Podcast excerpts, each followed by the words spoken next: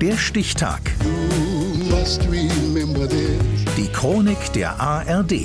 11. Dezember 1948.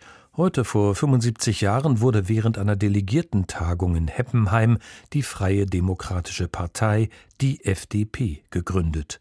Severino Melchiore.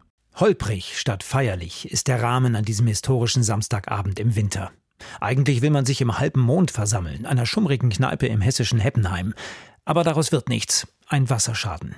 Deshalb wechselt man in den Kurmainzer Amtshof, der sich aber nicht so recht heizen lässt. Und so zieht die Gründungsversammlung in den darunterliegenden Winzerkeller. Für gute Laune wird extra ein aufstrebender Unterhaltungskünstler engagiert. Ich wollte jetzt etwas ansagen und möchte mich noch mal vorstellen. Mein Name ist Peter Frankenfeld, Deutschlands größter Humorist. Hat einmal gesagt. Humor können die versammelten Herren gut gebrauchen, denn es tobt ein Richtungskampf. Wie soll sie sein, die neue liberale Kraft im Nachkriegsdeutschland? Föderalistisch oder zentralistisch? Eher links oder eher rechts? Wolfgang Mischnick, späterer Fraktionschef der FDP im Bundestag, beschreibt die damalige Gemengelage so. Wir hatten praktisch zwei liberale Parteien noch. Das war die Demokratische Partei, Staatspartei auf der einen Seite und die Deutsche Volkspartei auf der anderen Seite.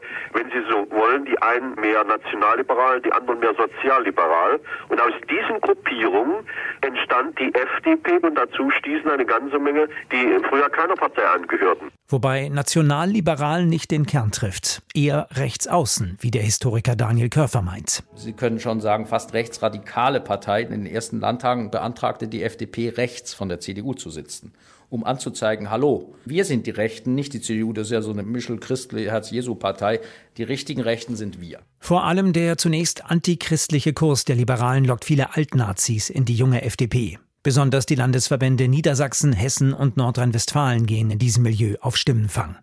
Der Versuch, die Partei zu unterwandern, scheitert letztlich aber. 1949 kommt die FDP bei der ersten Bundestagswahl aus dem Stand auf rund 12 Prozent und wird Teil der Regierung Adenauer. Nach und nach rücken die Liberalen in die politische Mitte und wechseln dabei immer mal wieder Haltung und Koalitionspartner, was ihnen das Image als Umfallerpartei einbringt. Etwa 1961, als die FDP ihr Wahlkampfversprechen bricht, mit der CDU unter Adenauer nicht noch einmal zu regieren.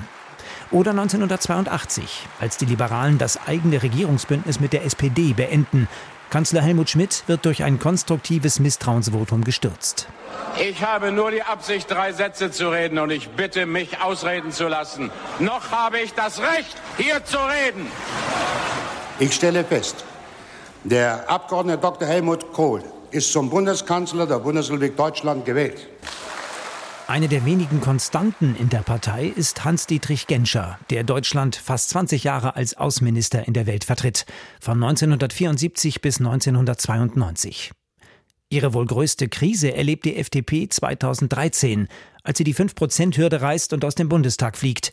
Vier Jahre später kehrt sie zurück, mit neuem Parteichef und neuem Selbstbewusstsein.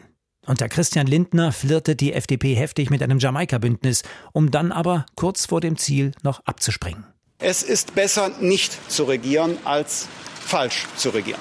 Inzwischen regieren die Liberalen doch wieder und wieder sind sie Juniorpartner. Diesmal in einem recht zerstrittenen Ampelbündnis. Gegründet wurde die FDP heute vor 75 Jahren. Der Stichtag. Die Chronik von ARD und Deutschlandfunk Kultur.